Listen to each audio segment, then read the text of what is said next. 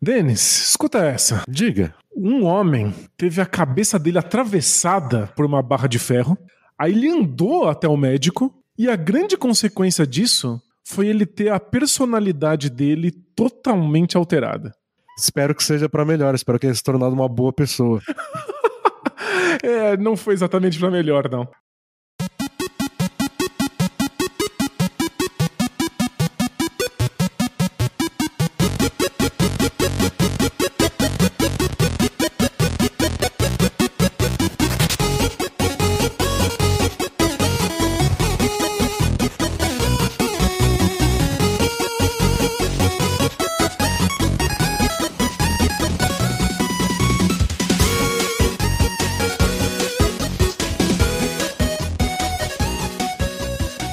Essa é a história do Phineas Gage. Ele era um homem de 25 anos dos Estados Unidos em 1848 e ele era um funcionário modelo de uma empresa que instalava trilhos de trem nos Estados Unidos. E ele estava instalando trilhos perto de Vermont e aí tinha uma pedra gigantesca no caminho e aí, parte do trabalho dele era se livrar de grandes pedras que tivessem interferindo trilhos de trem. Então ele fez uma rachadura na pedra, colocou pólvora nessa rachadura, e a ideia era explodir essa pedra, como ele tinha feito outras milhares de vezes na carreira dele. E dizem que ele era o grande especialista da empresa, funcionário modelo, exemplar, muito cuidadoso. É, essas coisas sempre acontecem com o cara que é o que fez mil vezes, né? Nunca é com quem fez na primeira vez. Pessoa que faz pela primeira vez sempre tem muito mais cuidado, medo ou desiste em cima da hora. É o cara que já fez mil vezes que é o melhor, que é o que vai fazer os mais difíceis que acontecem essas coisas. Quem tá fazendo pela primeira vez tem tanto medo, mas tanto medo. É, o Phineas Gage certamente não estava com medo, ele estava acostumado, e por isso, na hora de empurrar a pólvora para dentro da rachadura da pedra, ele usou uma barra de metal. E essa barra de metal, quando entrou em contato com a pedra, fez uma faísca. E aí a pólvora hum. dentro da pedra explodiu e a barra de metal foi catapultada da pedra em direção à cabeça dele. Nossa. Era uma barra de um metro e meio de comprimento, com 3 centímetros de diâmetro, que pesava 6 quilos. Essa barra entrou pela bochecha esquerda dele, e atravessou a cabeça dele, saindo no topo da cabeça do lado direito. Então, alerta aí, amigo ouvinte, se você fica impressionado com acidentes, mas acho que é importante a gente dar descrições bem explícitas do que aconteceu, porque é muito impressionante. Eu só posso dar o spoiler de que ele ficou bem. Tá tudo bem. Ajuda? Não sei se ajuda. Spoiler também de. Spoiler não, aviso, né? De episódio gráfico. Isso, é. eu confesso que eu tenho muita dificuldade de ver sangue. Eu corro sempre o risco de desmaiar. Já desmaiei vendo meu próprio sangue. Mas quando é só uma descrição verbal de um acidente, eu posso ficar incomodado, mas acho que eu não vou desmaiar na gravação.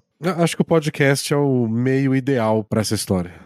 É, talvez por isso tenha tanta true crime em podcast. Oh, bem pensado, não tinha pensado nisso. Né? Acho que o resto é, é, mais incômodo.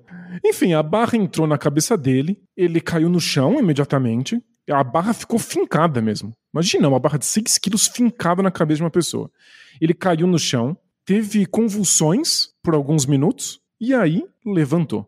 E aí saiu andando, é, outros funcionários, companheiros dele de trabalho, ajudaram ele a se locomover até uma carroça. Lembra que é 1848? E aí ele foi de carroça, perfeitamente lúcido e acordado até chegar no médico. Ele chegou no médico 30 minutos depois, o doutor Edward Williams atendeu ele, disse que ele tinha perdido muito sangue, porque afinal abriu um furo na cabeça dele, e que depois de tirar a barra, quando o Phineas Gage tossia, ele perdia a massa encefálica. Ai, que agonia. É, então ele estava perdendo o cérebro dele aos poucos. Fizeram um curativo e aí ele ficou duas semanas entrando e saindo do coma. Então, às vezes, ele estava perfeitamente consciente e às vezes ele estava em coma. E nesse período, o ferimento infeccionou, ele teve uma anemia severa porque tinha perdido muito sangue, é, a parte exposta do cérebro dele, por causa do furo, acabou pegando um fungo, tiveram que tirar esse é, mais uma parte do cérebro dele e, por fim, conseguiram controlar esse ferimento usando uma combinação muito comum para 1848, que foi mercúrio Nossa. e castório. Já ouviu falar de castório? Nunca ouvi falar. Castório é o líquido contido nas glândulas que ficam nos órgãos genitais de um castor. Eles usam essas glândulas para soltar um líquido que impermeabiliza o pelo deles, né, para eles poderem trabalhar na água. Então, os castores se engorduram todos com essa secreção e aí no século XIX extraía-se essas glândulas dos castores e usava-se isso para ferimentos, porque impermeabiliza o ferimento e ajuda a não infeccionar. Os pessoal era muito mais criativo antes, né? Obrigado a isso. Essas histórias são sempre boas para desencorajar viajantes no tempo, né? Por que não voltar para 1848? Porque se você tiver um acidente, vão usar castório em você. Acho que o pessoal é criativo porque não tem muita opção, né? É, e, e, falar assim, vamos passar castório em você é um jeito legal de falar o que tá acontecendo de fato, né? É um nome legal, ah, vem do castor, aham. Uhum. Exatamente o quê? Vem do castor. Vem do, Vem castor. do castor. Extraímos é do castor. É melhor extraímos, não perguntar. Extraímos. Não pergunta mais.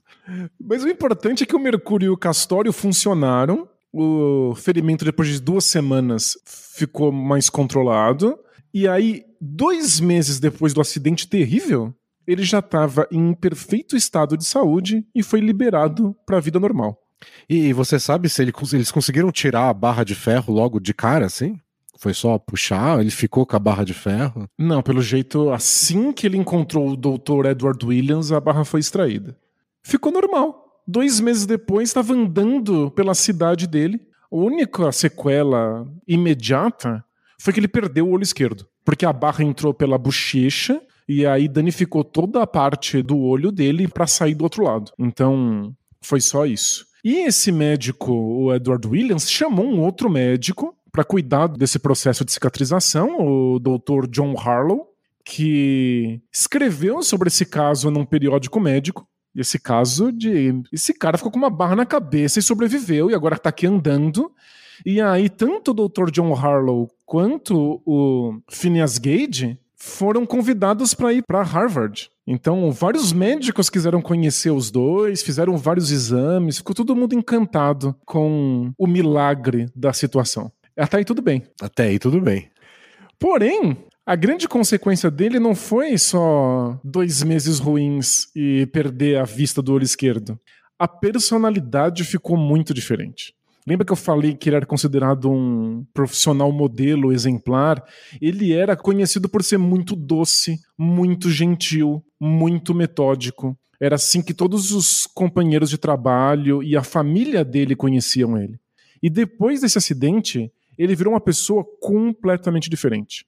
Ele era rude, mal educado, desrespeitoso, tinha acessos de cólera completamente incontroláveis, não aceitava receber conselho de ninguém, fazia as coisas sendo incapaz de pensar nas consequências, não conseguia planejar um dia para frente, totalmente irreverente, fazendo um monte de piadas de gosto duvidoso. Todo mundo que conhecia e viu ele depois do acidente falou: não parece ser a mesma pessoa. É uma pessoa completamente diferente. E aí chegou no nível de que ele foi demitido do emprego dos filhos do trem por desacato, por ter xingado e ofendido os chefes dele no trabalho. E aí ele ficou desempregado. E num primeiro momento acharam o quê? Que podia ser uma coisa do tipo ele viveu uma experiência de quase morte e isso fez ele rever o jeito que ele encarava a vida dele? Ou é uma coisa de só, não, é outra pessoa, alguma coisa mudou de lugar? É, então não sei como a família dele reagiu, mas o Dr. John Harlow, ele ficou desconfiado que podia ser alguma coisa a ver com o cérebro. E aí a gente tem que fazer esse adendo. É 1848, não existe ainda essa percepção de que a mente e o cérebro podem ser a mesma coisa. Tipo, já se sabe que o cérebro controla o corpo.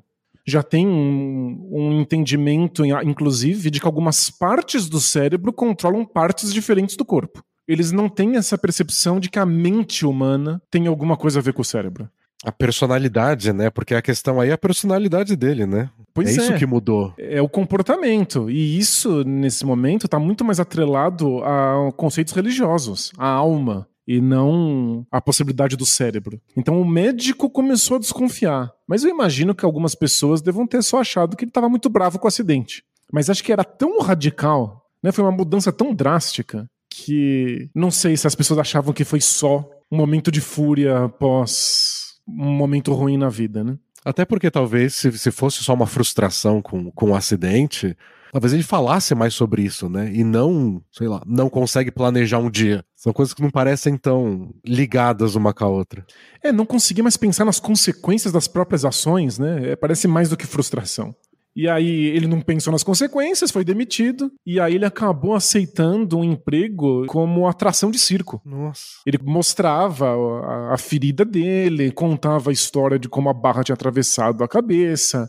Ele ficou com uma aparência meio esquisita, porque ele perdeu o olho de um, de um jeito meio estranho. Tem as fotos aí na descrição do podcast pra você ver, mas ele virou uma figura meio estranha. E aí acabou encontrando esse lugar aí circense Dizem que ele viajou com o circo para o Chile, inclusive, então conheceu a América do Sul. Muito aos pouquinhos, a personalidade dele foi voltando ao normal. Quem estava muito próximo diz que levou uns quatro anos para que ele parecesse mais com aquela pessoa que ele era antes do acidente. Nossa, pra mim só deixa a história mais esquisita ainda. Que ele foi voltando aos poucos? É, porque, tipo, até sabendo as coisas que a gente sabe hoje, nem pensando na interpretação deles no século XIX. Lá, a gente tem mais noção de que mudar fisicamente o cérebro pode mudar a personalidade de alguém. Beleza, fez um furo na cabeça dele, realmente ele mudou. É uma história bizonha, mas eu, eu aceito. Agora, voltou normal depois? regenerou? É fígado? Então, é parte do mistério pra época. Era, isso era completamente misterioso.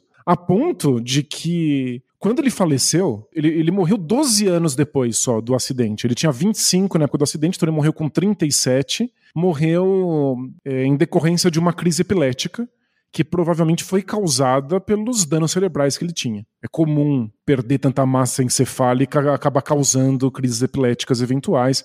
A dele acabou levando à morte. Mas então, era tão misterioso como é que a personalidade dele tinha ido embora depois voltado, que o crânio dele foi doado para o museu de Harvard. Inclusive está lá até hoje.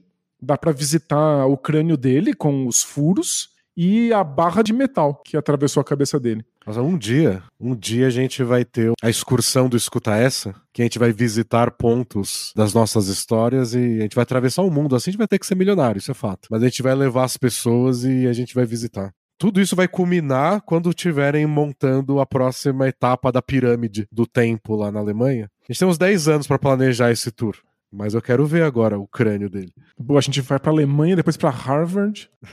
E, mas o legal é que esse mistério começa a ser solucionado com o nosso conhecimento atual, porque com o crânio dele preservado, dá para fazer várias ressonâncias, tentar entender qual parte do cérebro dele foi afetada. E o que acontece é que ele perdeu o lobo pré-frontal dele, que é a parte do cérebro que hoje a gente entende como ligada com o julgamento social, com as emoções, as inibições, as tomadas de decisões. E acontece que, perdendo essa parte, sendo incapaz cerebralmente de fazer essas coisas, mas sendo exigido, né, com uma sociedade que exigia que ele tivesse essas capacidades, o cérebro dele foi se adaptando. Outras áreas foram assumindo essas funções que é uma coisa que a gente sabe que o cérebro faz hoje.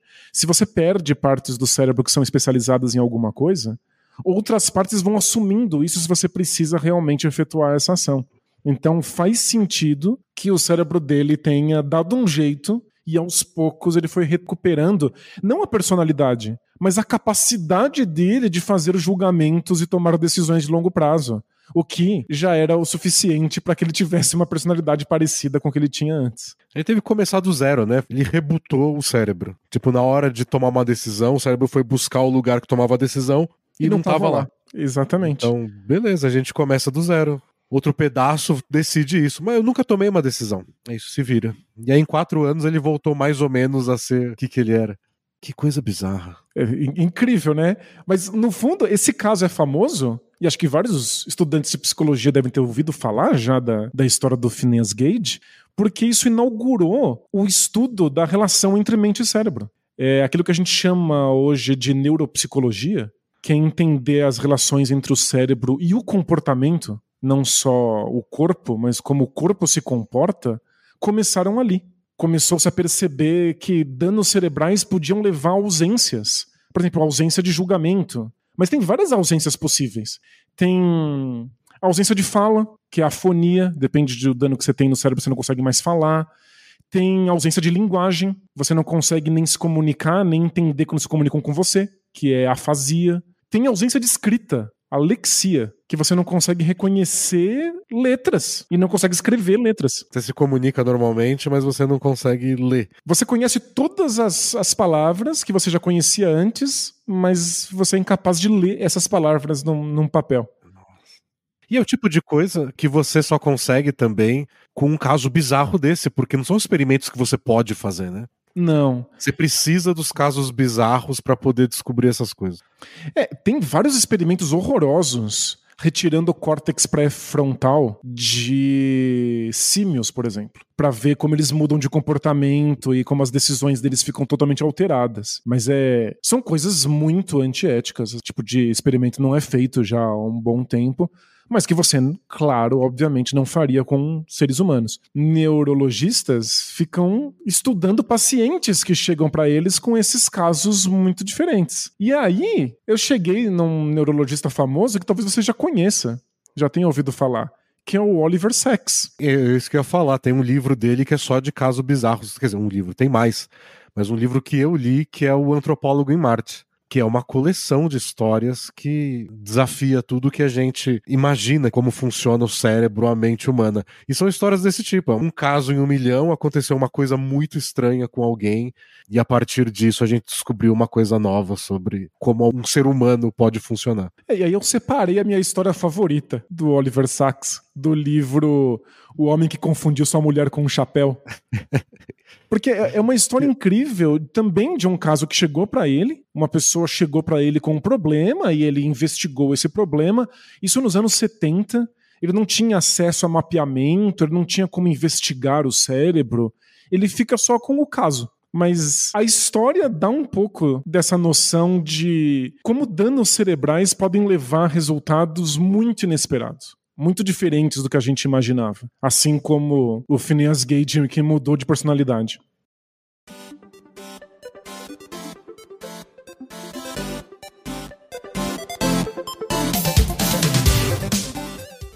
Pausa estratégica agora para dar um descanso para o seu cérebro e para avisar que esse episódio do Escuta S é oferecido a vocês pela KTO Assim como nossas histórias tentam surpreender vocês, a KTO é um site de apostas com possibilidades surpreendentes e odds impressionantes de futebol, basquete, a política. A KTO te permite apostar nas principais histórias que estão acontecendo pelo mundo. E como ouvinte do Escuta Essa, você recebe um cupom exclusivo com bônus no primeiro depósito. É só usar o código ESCUTA20 lá no site e aproveitar. Bora voltar para a história?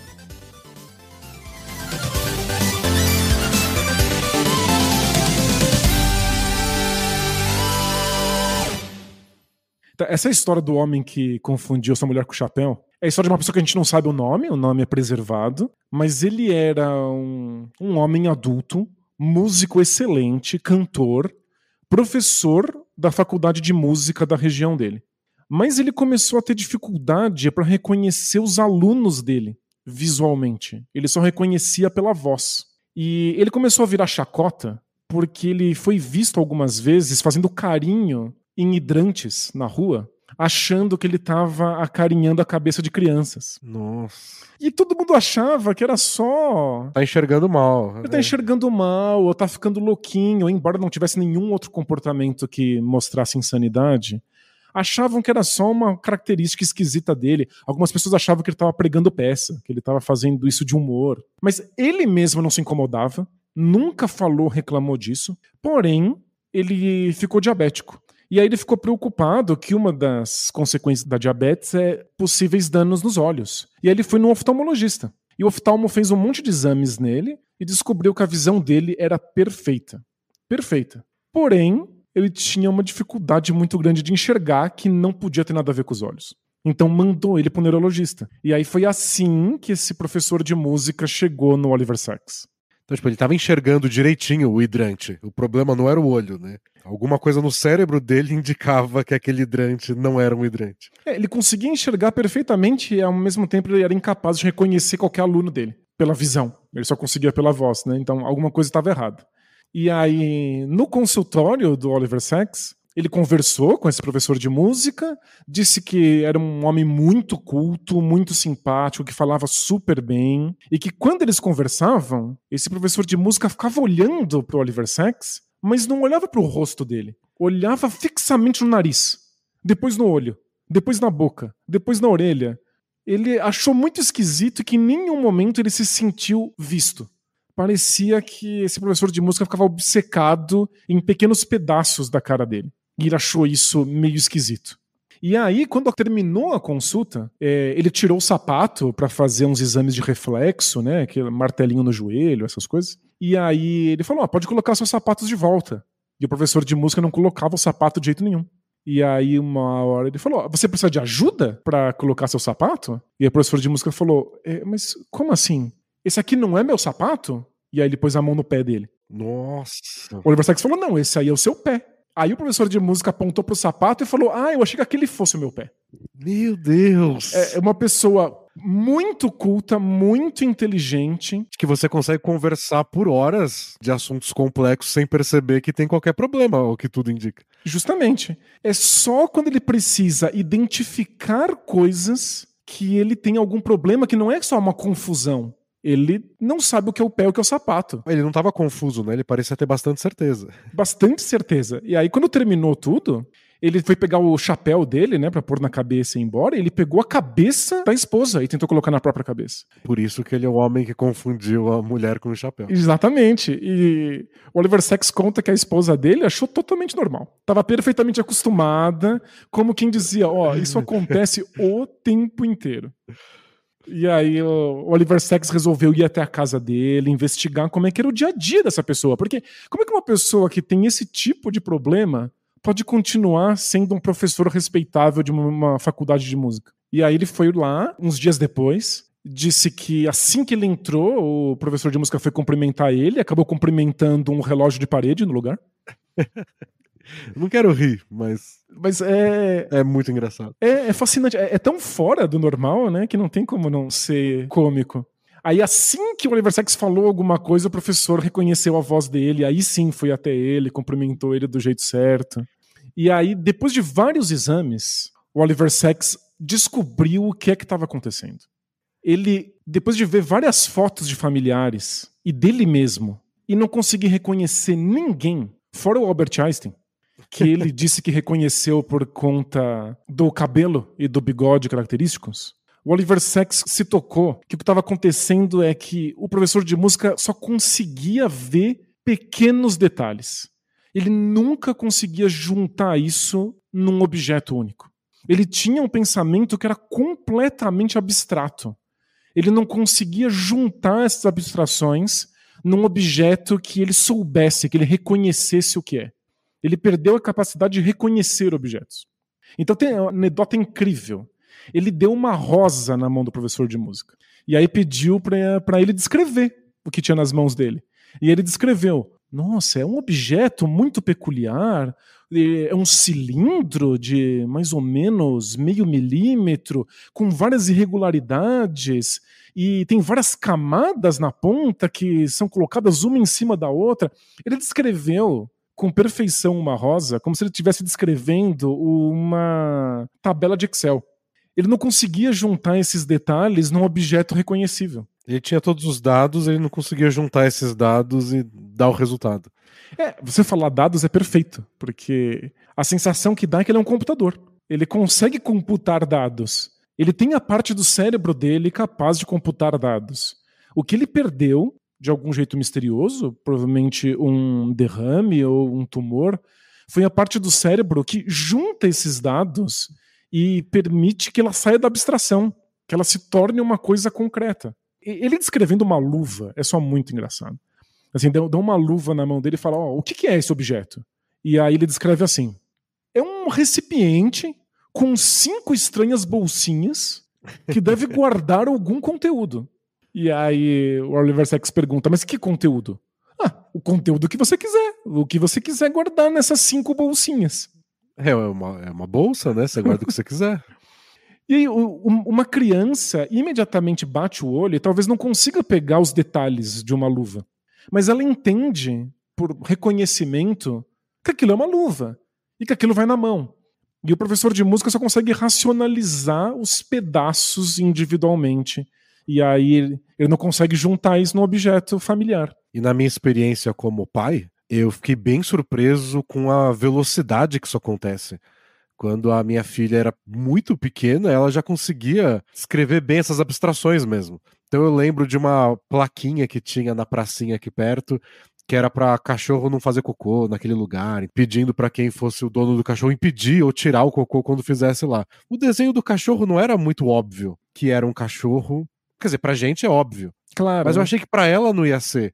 Ela era muito pequenininha ainda, mas ela apontou e entendeu que era um cachorro. E me pegou muito de surpresa aquilo. Porque eu fiquei na dúvida: como, como é que ela sabe que isso é um cachorro? Incrível. Quantos né? cachorros ela viu na vida para pegar a ideia de que aquele desenho representa todos os cachorros. Mas ela pega facinho. Então é uma capacidade que aparece muito cedo pra gente. É incrível, né? Saber que aquele desenho de cachorro remete a cachorros. Assim como ela certamente olharia para uma luva e saberia que aquilo remete a luvas em geral. Ou, na pior das hipóteses, remete a uma mão. Claro, né? No caso do homem que confundiu sua mulher com chapéu, isso ele não consegue saber. Dão uma, uma National Geographic, a revista nas mãos dele, ele consegue descrever pedacinhos de uma imagem. Assim, olha, aqui é a cor vermelha. Olha, aqui é pontiagudo. Olha, aqui tem uma mancha. Ele não consegue ver a imagem inteira e falar, esse é um pôr do sol. Nossa, mas é o tipo de coisa que eu imaginaria que teria mais consequências na vida cotidiana dele. A ponto de terem percebido antes, de não parecer só que ele era uma pessoa excêntrica. Não quero culpar só a mulher dele, mas é quem passava mais tempo com ele. É que ele, ele era muito funcional, apesar de tudo isso. E aí, essa é uma das coisas interessantes. Ele era funcional porque os, as outras construções do cérebro funcionavam. Então, no instante em que ele cheirou a rosa, que ele, ele conseguia descrever e não conseguia juntar num objeto rosa, assim que ele cheirou, ele falou: Ah, claro, é uma rosa. É óbvio, evidente. Ele, ele trabalhar com música pode ter ajudado isso? Tipo, ele, ele tá trabalhando com uma coisa que é. Ele não precisa reconhecer um objeto. Quer dizer, às vezes tem que reconhecer, mas talvez isso tenha ajudado a disfarçar. Talvez, não seja a palavra certa, mas disfarçar o que ele estava passando. E ele consegue juntar os pequenos pedaços de uma música e juntar numa coisa maior. Musicalmente funciona. A questão dele é estritamente com a visão. E aí, quando o Oliver Sacks vai para casa dele para ver como é que ele se vira no dia a dia, ele tá o tempo inteiro cantando. Então ele canta assim: eu vou colocar o meu casaco para poder sair. Cantando essas coisas, ele consegue ir pegando os objetos e colocando. É claro que de vez em quando ele não pega o chapéu, ele pega a cabeça da esposa. Mas ele consegue manter um, uma vida funcional desde que na música. E aí o Oliver Sacks não tem condições de fazer um estudo, um mapeamento do cérebro, saber o que aconteceu.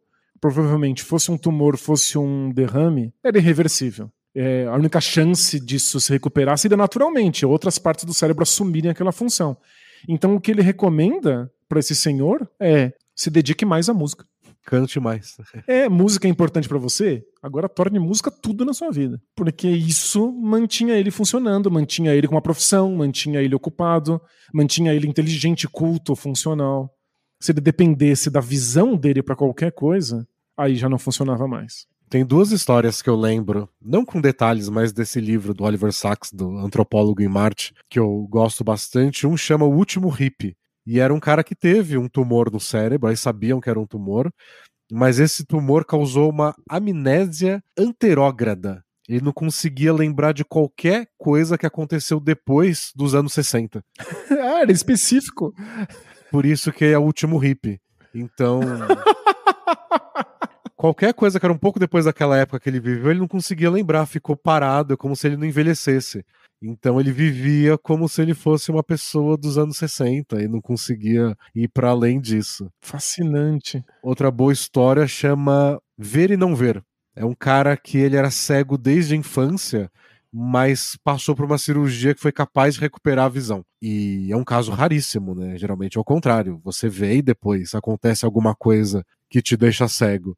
Ele descreveu como foi para esse paciente, que parece, você que só conta a história, parece que é uma benção, né? Conseguiu um milagre, ele vê, mas como mudou a vida dele depois disso foi bem chocante. É uma história que vale a pena ir atrás. É, eu não entendo nada de neurologia, tô aqui totalmente de curioso, mas eu vi uma neurologista brasileira comentando sobre como a gente tem uma área dominante no cérebro, mas que essa área dominante é muito ocupada pela linguagem e pela visão. A linguagem, claro, porque nós estamos o tempo inteiro inseridos em linguagem, tudo que envolve nossas vidas humanas é linguagem. E a visão, porque é o, o, sentido mais essencial no tipo de vida que a gente leva. E é muita informação também, né? É muita informação constante, né? É, constante, o tempo inteiro. Sempre está de olho aberto, essas informações estão entrando. E aí, quem é cego não precisa usar a área dominante para visão, e aí sim usa essas áreas do cérebro para outras coisas. O que cria essa ideia de que os cegos são melhores nos outros sentidos. É que eles têm mais áreas do cérebro lidando com isso. Então, eu imagino que é para alguém que nunca enxergou e de repente começa a enxergar, quais partes do cérebro vão lidar com isso, já que elas estavam ocupadas com outras coisas? Deve ser um, um baque mesmo para a estrutura cerebral. E de certa forma, o mundo que ele existia não existe mais, né? Muda de um jeito que não dá como evitar também. Ele não... Agora ele enxerga. Ele ganha coisas com isso, mas é um mundo que ele tem que abandonar também e deixar para trás. É incrível, né? O cérebro permite que a gente ganhe coisas e que a gente perca coisas. E é meio inesperado, né? Cada caso é um caso, cada paciente é um paciente. Mas a gente tira dessa história que dá para ter uma barra de ferro atravessando sua cabeça e dá para mudar parte da sua personalidade, ao invés de estritamente alterar como seu corpo funciona. Mas pelo menos ele virou uma pessoa pior assim, né? Ele ficou irritado, ele discutia, perdeu o emprego. Então ninguém vai enfiar uma barra de ferro na cabeça para mudar de personalidade. Acho que essa terapia a gente não vai ver existem jeitos melhores da gente se tornar pessoas boas. Né?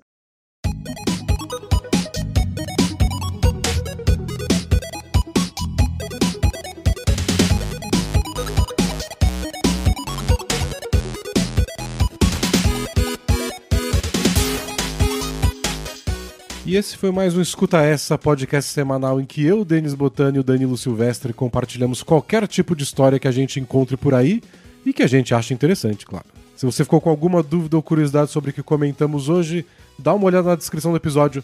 Sempre lá a gente coloca fontes, links e informações extras sobre o que a gente conversou por aqui. Lembre-se que tem episódio novo toda quarta-feira no Spotify ou no seu agregador de podcast favorito. Você também pode escutar direto no nosso site aded.studio barra escuta essa. Lá também tem um feed dos nossos outros podcasts, o Bola Presa, o Poco Pixel e o Ilha Quadrada. E não se esqueça dos comentários.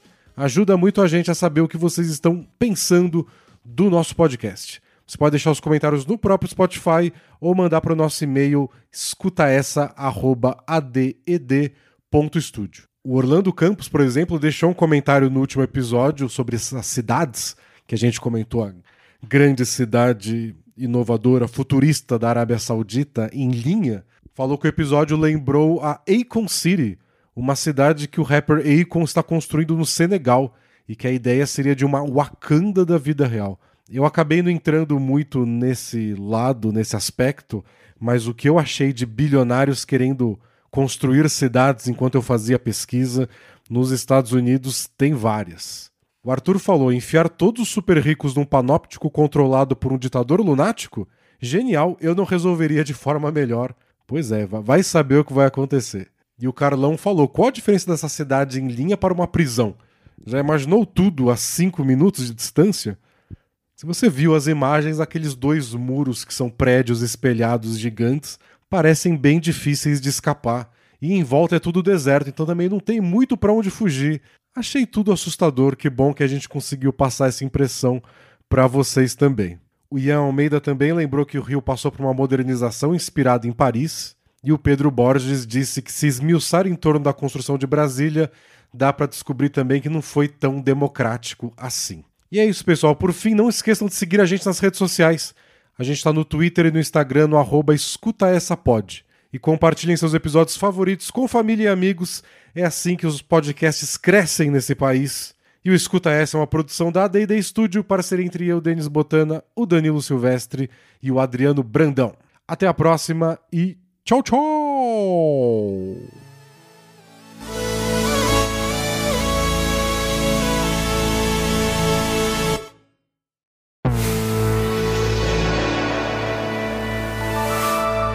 A D&D Studio.